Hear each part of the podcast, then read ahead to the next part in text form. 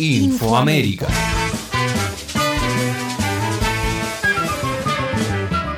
Chile renuncia al tercer ministro del Interior en un año.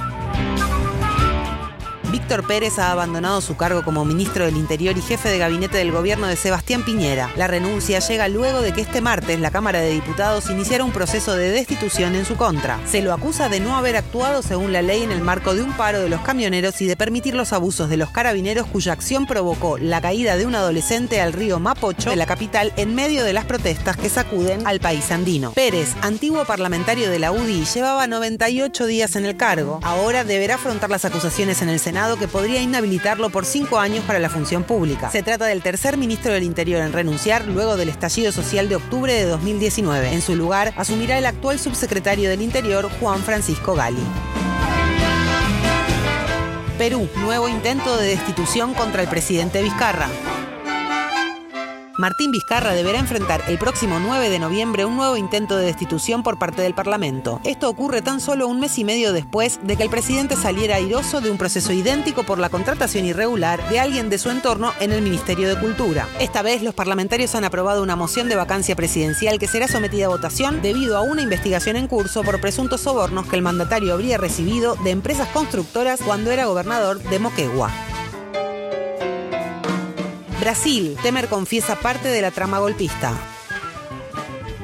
En un nuevo libro entrevista con su confidente, el filósofo liberal Denis Rosenfield, Michel Temer reconoció haberse reunido fuera de agenda y en el año previo a la destitución de Dilma Rousseff con los generales Eduardo Villas Boas, por entonces líder del ejército, y Sergio Echegoyen, jefe del Estado Mayor y más tarde ministro de su gobierno. Villas Boas fue quien, en la previa de las elecciones de 2018, amenazó vía Twitter a la Corte Suprema para que no le otorgara un habeas corpus a Lula da Silva, favorito en las encuestas, allanándole el camino a la presidencia a Jair Bolsonaro.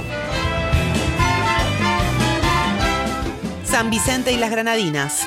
Presidirá Consejo de Seguridad de la ONU. San Vicente y las Granadinas asumió la presidencia del Consejo de Seguridad de las Naciones Unidas hasta el 30 de noviembre de 2020, su primera y única presidencia en su responsabilidad como miembro no permanente de este órgano de la ONU. Ralph González, primer ministro de la nación caribeña, expresó que su mandato significa una nueva fase en nuestro viaje político como una nación independiente para estar seguros de que la libertad y la independencia sean ideales atemporales sobre los que avanza nuestra civilización humana. San Vicente y las Granadinas es un país miembro de la Alianza Bolivariana para los Pueblos de Nuestra América, Tratado de Comercio de los Pueblos, ALBA TCP. Además, la pequeña nación también preside la Comunidad del Caribe, CARICOM. Desde el Consejo de Seguridad abordará desafíos actuales como la pandemia, los retos ambientales, el cambio climático y el nexo entre el desarrollo, la paz y la seguridad desde una perspectiva de pequeño Estado insular en desarrollo. Bolivia. La derecha busca desconocer las elecciones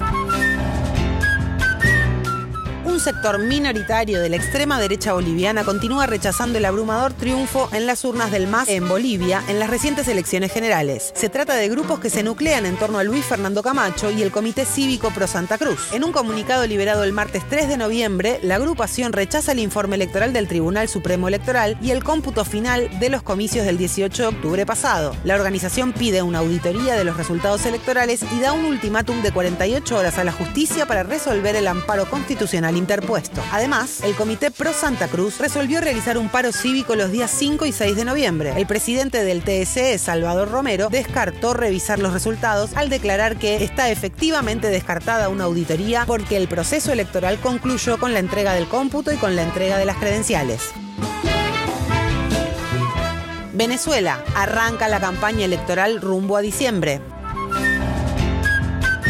El Consejo Nacional Electoral de la República Bolivariana de Venezuela informó este martes el inicio de la campaña rumbo a las elecciones parlamentarias del 6 de diciembre próximo. El ente señaló que, cumpliendo con cada una de las etapas del proceso electoral, hoy 3 de noviembre arranca la campaña electoral para las elecciones de diputados y diputadas de la Asamblea Nacional 2020 rumbo al 6 de diciembre. La misma se llevará a cabo hasta el jueves 3 de diciembre del 2020. A propósito de este anuncio, el mandatario venezolano Nicolás Maduro deseó éxitos a los 14.400 candidatos candidatos que se medirán en la contienda electoral para las parlamentarias. El proceso democrático ha sido blanco de un fuerte boicot por parte de la facción opositora que Juan Guaidó intenta liderar dentro de Venezuela y que ha contado con el apoyo irrestricto del gobierno de los Estados Unidos, la Unión Europea y los gobiernos de la región alineados con la política exterior norteamericana, particularmente Colombia, Brasil y Chile.